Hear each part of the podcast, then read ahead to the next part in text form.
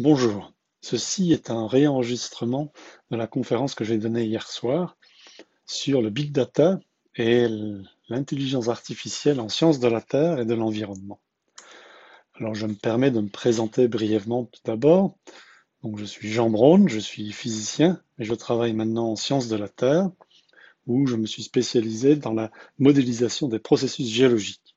Depuis quelques années, je travaille maintenant au GFZ où je modélise les processus de surface à l'échelle des temps géologiques et leur lien avec le climat, la tectonique et plus récemment l'évolution de la vie à la surface de la Terre. Comme vous le voyez sur cet exemple, nous modélisons ici le retrait d'un escarpement topographique sur lequel nous avons également positionné une population qui évolue au cours du temps pour pouvoir ainsi euh, déterminer son évolution euh, géographique et, ses caractéristiques en fonction du temps. Je voudrais positionner ma présentation aujourd'hui dans le contexte euh, assez global de la méthodologie scientifique que nous utilisons tous euh, dans nos travaux. Comme vous le savez, nous nous basons sur l'observation et l'expérimentation que nous essayons de transposer en une paramétrisation ou une mise en équation que l'on appelle quelquefois modélisation. Ce modèle que nous allons produire, nous devons par la suite le calibrer ou le valider en retournant à l'observation ou à l'expérimentation. Et ceci nous permet de comprendre les systèmes que nous étudions, que nous étudions pardon, mais également de créer un, pouvoir de prédiction que nous pouvons utiliser pour prédire le futur, ce qui va se passer euh, dans le futur, ou pour transposer nos modèles, notre paramétrisation à d'autres endroits que ceux auxquels ils ont été calibrés et validés. Alors un exemple de telle approche, les résultats d'une telle approche, le classique, c'est évidemment euh, la, théorie de la tectonique des plaques. Nous savons que vers le milieu du, euh, au début même du XXe siècle, hein, plusieurs théories ont été avancées, celle du continental drift, entre autres par Wegener, et sans doute euh, étant le résultat de cette concordance qu'on a appréciée entre la forme des continents de part et d'autre de l'Atlantique. Ce n'est que dans les années 60 qu'en mesurant les anomalies magnétiques au travers des euh, dorsales océaniques, que nous nous sommes rendus compte que les océans euh, évoluaient, donc se créaient en fonction du temps au niveau des dorsales. Et donc, c'est ce qui a mené à la, formation de la, postulat de la théorie de la tectonique des plaques, cette théorie qui dit que la surface de la Terre est couverte de plaques semi-rigides ou rigides qui bougent les unes par rapport aux autres et dont les dorsales sont un type euh, de, frontière, de, limite entre deux plaques. Cette théorie a été évidemment confirmée plus récemment, dans les années 90, euh, par GPS, par mesure, euh, en utilisant la méthode GPS, qui nous permet de mesurer la vitesse à laquelle bougent les plaques en temps réel, sur, sur quelques années. Donc, vous voyez, ce modèle a été revalidé ou euh, amélioré, même évidemment, euh, grâce à des nouvelles observations. Alors maintenant, nous avons bien amélioré ce modèle. Nous essayons maintenant de comprendre pourquoi les plaques bougent, comment elles bougent, et ce en lien avec la convection dans le manteau. Pour cela, nous avons développé des modèles très sophistiqués de la déformation et de l'écoulement des roches dans le manteau, couplés à euh, la au mouvement des plaques plus rigides à la surface. Donc pour revenir à, cette méthodologie dont je vous ai parlé et que j'ai essayé de vous illustrer, je voudrais maintenant vous, montrer que euh, l'arrivée du big data, donc de ces volumes énormes de, données, euh, s'inscrit tout à fait cette, dans cette approche, dans cette méthodologie, ainsi que le développement de plus en plus sophistiqué de nos modèles et je vais en particularité ici parler de nos modèles numériques, donc puisque c'est ma spécialité, et que les méthodes d'intelligence artificielle dont je vais vous parler euh, ont été euh, très utilisées, assez bien utilisées dans le développement et l'amélioration de ces modèles numériques. Donc, le big data, la, donnée, le, volume de données, l'explosion pardon du volume euh, de, ces données auxquelles nous assistons aujourd'hui est, est réelle. Hein. vous le savez, par exemple, ici je vous montre le volume de données récolté par la NASA dans son euh, programme Earth Observing System. ce sont principalement des données euh, satellitaires, mais il y en a d'autres. Et vous voyez cette croissance quasi exponentielle de la donnée. En fin 2018, on estimait à peu près 30 pétabytes de données, le volume euh, de données satellitaires récoltées par la NASA. Alors pour vous donner un ordre de grandeur, hein, un pétabyte c'est 30, oh, pardon, un c'est 10 exposé à 15 bytes. Euh, un film que vous enregistrez ou que vous visionnez prend plus ou moins un gigabyte. Euh, j'ai fait un petit calcul, si vous considérez les 6000 films qui sont disponibles sur Netflix euh, à l'heure actuelle aux États-Unis, ça correspond à peu près à 6 terabytes. Donc 6 disques durs, comme ceux que vous avez sur votre ordinateur à la maison.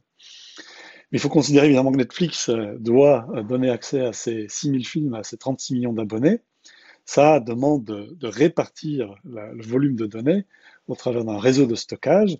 Et ce réseau de stockage a une capacité actuelle d'à peu près 3 pétabytes, donc à peu près un dixième euh, de ce que la NASA euh, a emmagasiné pour surveiller la Terre, si vous voulez. Donc ça vous donne une idée de l'ordre de grandeur de la donnée qui est maintenant accessible.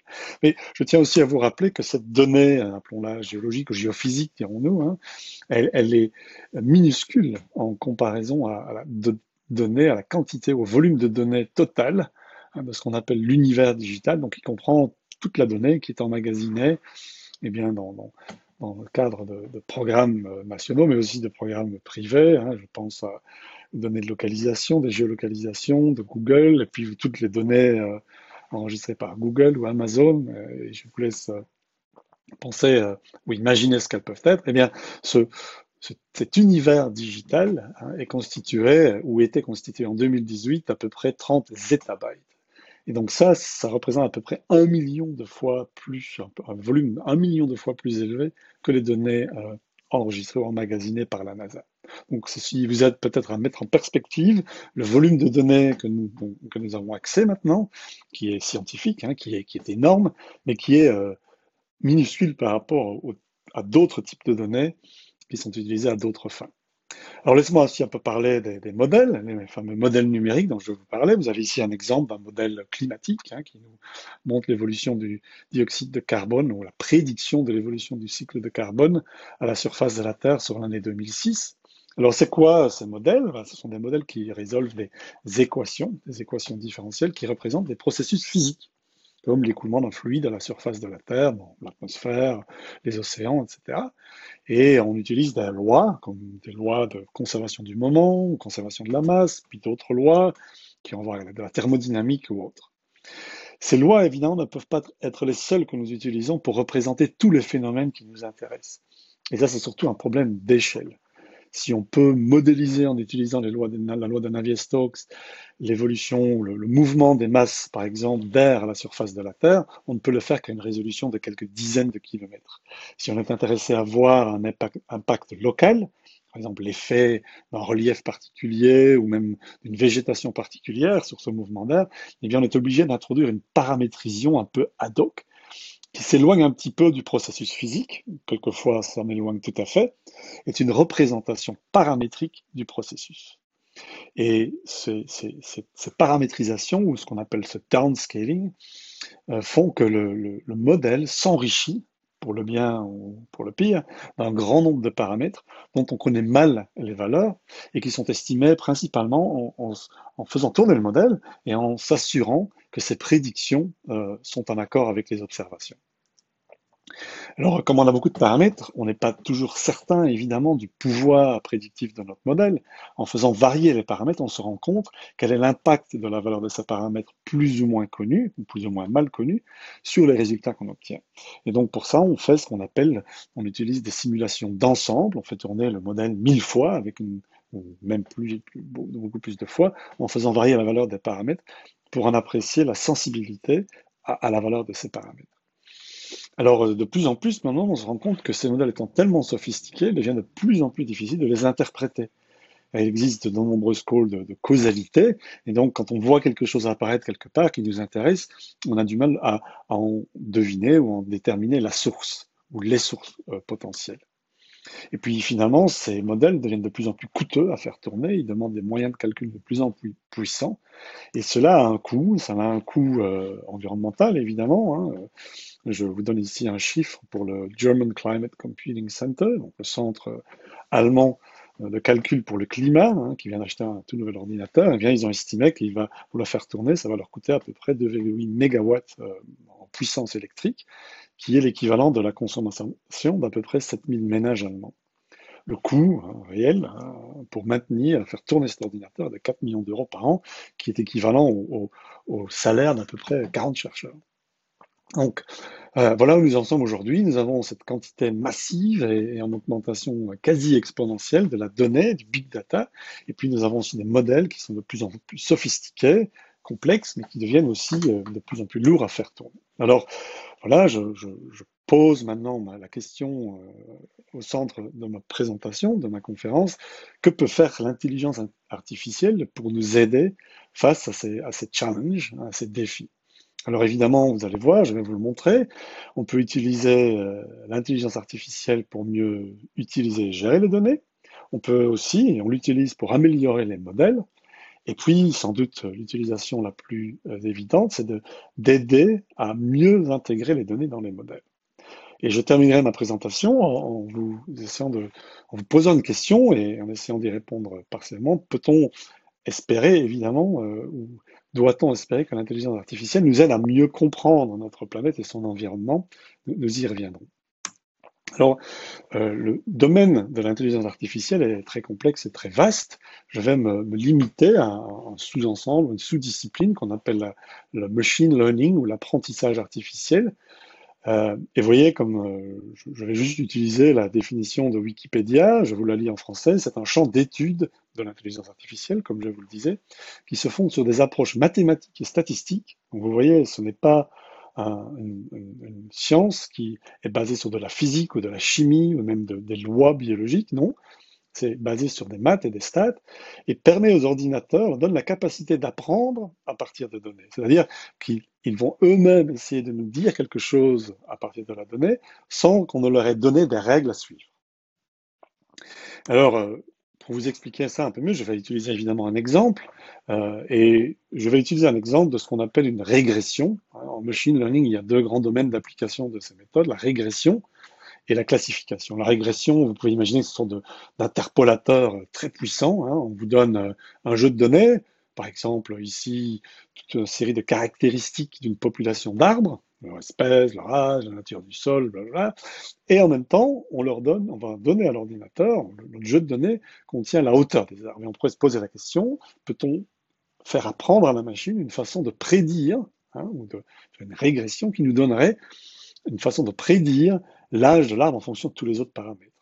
Une classification, les méthodes de classification s'appliquent principalement à des problèmes de reconnaissance d'image, de voix ou autres. Euh, je ne vais pas vous en parler aujourd'hui. Donc imaginons que nous voulons hein, faire cette, régression un peu intelligente, hein, en utilisant les méthodes de machine learning. Pour ça, nous avons besoin de données, données d'entrée, hein, c'est ce que je vais appeler des X ici, et puis une donnée de sortie ou une prédiction qui est cette Y qui ici, c'est la hauteur des arbres.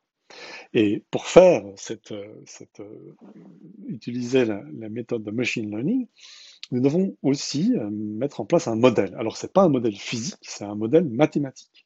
Et ici, vous voyez, j'ai pris une simple relation qui relie y à x, euh, dans le cadre d'une relation hyper simple. Ici, c'est un, une relation polynomiale. Hein. Je vais supposer que si je connais x, ben, je n'ai qu'à le multiplier par un nombre, euh, lui ajouter le carré de x multiplié par un autre nombre, lui ajouter le cube de x multiplié par un nombre, peut-être monter ici jusqu'à une puissance d'ordre 5 ou 6. Et voilà, mon, modèle euh, mathématique est simple, c'est un polynôme.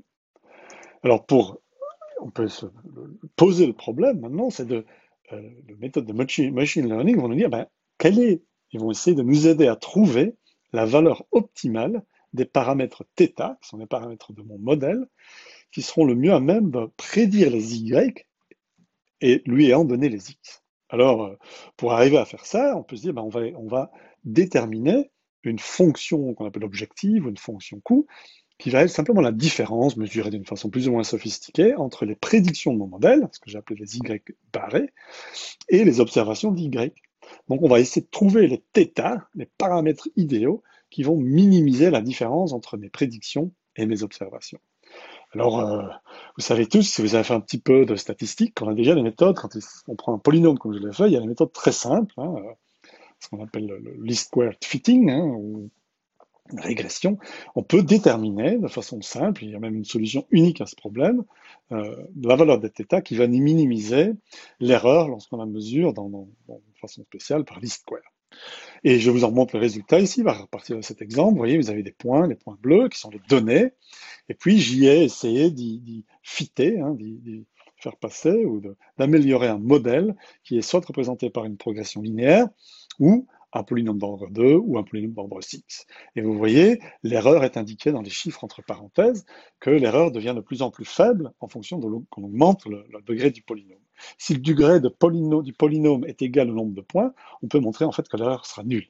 Mais, mais on se pose maintenant la question de savoir quel est en fait le meilleur ordre de polynôme a utilisé. Eh bien, en langage machine learning, on passe pour ça à la phase de validation. Et que fait-on? Eh On prend un autre jeu de données qui provient du même objet que l'on étudie, et on essaie de voir comment le prédicteur qu'on a mis en place hein, euh, se comporte euh, avec les nouveaux jeux de données. Et on voit ici, très simplement, que le polynôme d'ordre 6, hein, qui était notre meilleur prédicteur jusqu'à présent, euh, devient un terrible prédicteur. Son erreur est plus que doublée. Donc ça veut dire que là, nous avions fait ce qu'on appelle de l'overfitting de nos données, et nous avions obtenu un modèle qui n'est pas du tout utilisable pour faire de toutes sortes de une quelconque prédiction à partir de nouvelles données. On voit que les deux autres modèles, eux, se sont soit légèrement euh, détériorés ou légèrement améliorés, et on peut penser que dans ce cas-ci, le polynôme d'ordre 2 serait la meilleure approche. Alors, évidemment, le deep learning ne fait pas simplement un fitting de polynômes, euh, il utilise des méthodes beaucoup plus complexes et avancées, et entre autres ce qu'on appelle les réseaux neuronaux, ou les neural networks, qui sont en fait une sorte de combinaison de polynômes. Alors ce sont des fonctions quelquefois un peu plus compliquées que des polynômes, mais, mais pas beaucoup plus compliquées, et elles ont un certain nombre de paramètres que l'on va essayer d'ajuster. Alors ici, imaginez, dans ces systèmes neuronaux, qu'on va en agencer en, niveaux, en layers, hein, une série de modèles unitaires, et ce qui va mener, et on va les faire communiquer entre eux. Donc en bas, on a la partie du modèle où les, inputs vont avoir lieu, hein, où l'entrée des données vont avoir lieu, et à la, sortie, on va voir les unités qui vont nous donner l'output du modèle. Et comme à chaque petit, euh, euh, élément du, modèle complet est associé un certain nombre de paramètres, il est clair que le modèle complet a un nombre très grand de paramètres qui peut atteindre des milliers, voire des millions. La beauté des réseaux neuronaux, c'est que, et c'est ça d'où arrive le fameux deep learning, hein, c'est comment est-ce que le système peut apprendre par lui-même, eh bien on a montré, une méthode mathématique très simple, qu'on peut calculer la propagation de l'erreur dans le réseau neuronaux. En ce sens que si on obtient, on fait une prédiction d'une valeur quelconque, hein, le y bar, et qu'on le compare à l'observation, eh l'erreur qu'on a faite peut être propagée à l'inverse pour réajuster, en sens inverse, donc réajuster la valeur de tous les paramètres de chacun des éléments du réseau et ainsi améliorer le réseau. Et on va faire cela euh, avec euh, de nouveau la moitié de notre jeu de données, peut-être des millions de données, de telle sorte que le, réseau neuronal va apprendre à se comporter d'une façon prédictive adéquate, et puis on va évidemment le valider, le tester avec un autre jeu de données, ou la deuxième moitié de notre jeu de données. Donc voilà un exemple de, deep learning, hein, de machine learning, qui font partie de ces méthodes d'intelligence artificielle. Alors maintenant, je vais terminer euh, ma, conférence en vous parlant de comment les modélisateurs utilisent euh, les méthodes de machine learning et d'intelligence artificielle, et je vais simplement les illustrer au travers de quelques exemples. Donc les méthodes les plus utilisées à présent, c'est d'abord de les appliquer aux observations et d'en extraire une information qu'on va essayer de reproduire grâce au modèle. Un exemple, ici, la géométrie des lacs dans l'Arctique, dans où, où, euh, le permafrost est en train de lentement euh, fondre, hein, de disparaître, et la taille des lacs, pérennes ou autres, évolue d'année en année. Donc ici, grâce à ces photos satellitaires, qu'on va donner à des méthodes de machine learning, on va pouvoir déterminer la géométrie, l'évolution de la géométrie des lacs et comment ils se connectent entre eux. Et ça, on va le caractériser par des, choses plus simples, hein, un taux d'évolution moyen de la largeur des lacs, de leur connectivité, et on va demander au modèle de reproduire ça plutôt que le détail de chaque lac. On peut aussi utiliser les méthodes de machine learning pour représenter ou euh, euh, remplacer ces processus euh, locaux qu'on a utilisés pour faire le downscaling dont je vous parlais précédemment. Un exemple classique, c'est la simulation des nuages, hein, un problème de physique très compliqué. Mais on a beaucoup d'observations qui nous permettent de dire, pour un certain nuage d'un certain type, voilà la quantité de, de, radiation qui va être réfléchie ou qui va être absorbée. Donc on peut, euh, grâce à, ces méthodes de machine learning, tout en ne connaissant pas vraiment la physique euh, des nuages, euh, créer des boîtes noires qui vont mesurer, calculer hein, la quantité de, chaleur absorbée ou de chaleur réémise hein, pour un type de, de nuage donné. Une autre méthode est d'améliorer la résolution des modèles. Je vous donne un exemple ici. À gauche, vous avez un modèle à haute résolution. Au milieu, vous avez un modèle de basse résolution. Et on voit que ce qu'ils parviennent à, résoudre, à mettre en évidence, est très différent. Eh bien, on peut entraîner hein, une méthode de machine learning pour essayer de reproduire la, la solution à très haute résolution à partir de la solution à basse résolution. C'est ce qu'on montre dans l'image de droite.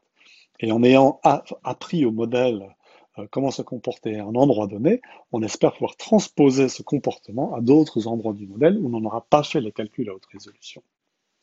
Alors, une méthode classique d'utiliser la méthode de machine learning, je vous en ai déjà montré un exemple, c'est le fameux data assimilation, ou l'assimilation de données. Et ça, ça s'applique principalement aux séries temporelles. Donc, imaginez, vous essayez de prédire le temps qui fera demain. Eh bien, on peut améliorer le modèle en rajoutant à la base de données en temps réel le temps qu'il fait aujourd'hui. Et les algorithmes vont essayer de voir, de déterminer quel est le, passé auquel il faut remonter pour que la prédiction pour le lendemain soit la plus précise possible. Je vous ai dit aussi qu'on ne faisait plus tourner nos modèles une fois ou deux fois, mais des milliers de fois pour essayer d'en apprécier la sensibilité par rapport à la valeur des paramètres d'entrée. Et bien maintenant, on peut limiter le nombre de fois on doit faire tourner euh, ces modèles, la taille de l'ensemble qu'on doit utiliser, en faisant des choix stratégiques plutôt qu'aléatoires de la valeur d'un paramètre qui sont représentatifs du comportement du modèle. Alors, je pourrais faire encore bien plus d'autres applications, entre autres, euh, résoudre le système d'équations algébriques qui est à la base de tout modèle numérique. Euh, il y a des méthodes maintenant qui analysent c'est plus pour les mathématiciens, d'entre vous, donc je dis cela, qui analysent la forme et, simplement le, rapport entre la valeur des différents éléments d'une matrice pour améliorer ce qu'on appelle le préconditionnement euh, de la matrice dans des, algorithmes de solutions itératives. Alors on peut aussi utiliser les méthodes artificielles, les méthodes de l'intelligence artificielle pour interpréter le résultat des modèles, plutôt que de conserver, de garder sur disque tous les résultats qu'on en a calculés. On ne peut en, garder qu'une sous-partie, un sous-ensemble. Et les méthodes d'intelligence artificielle sont capables de recréer toutes les autres sorties du modèle à partir d'un sous-ensemble. Un exemple ici, c'est en ayant juste la position de particules dans un fluide à quelques instants, à moment donné, on peut recréer avec une grande précision, par exemple, la pression dans le fluide ou la vitesse, la ligne de courant euh, dans le fluide. Une application très importante est d'aider le, scientifique à reconstruire la causalité de son modèle.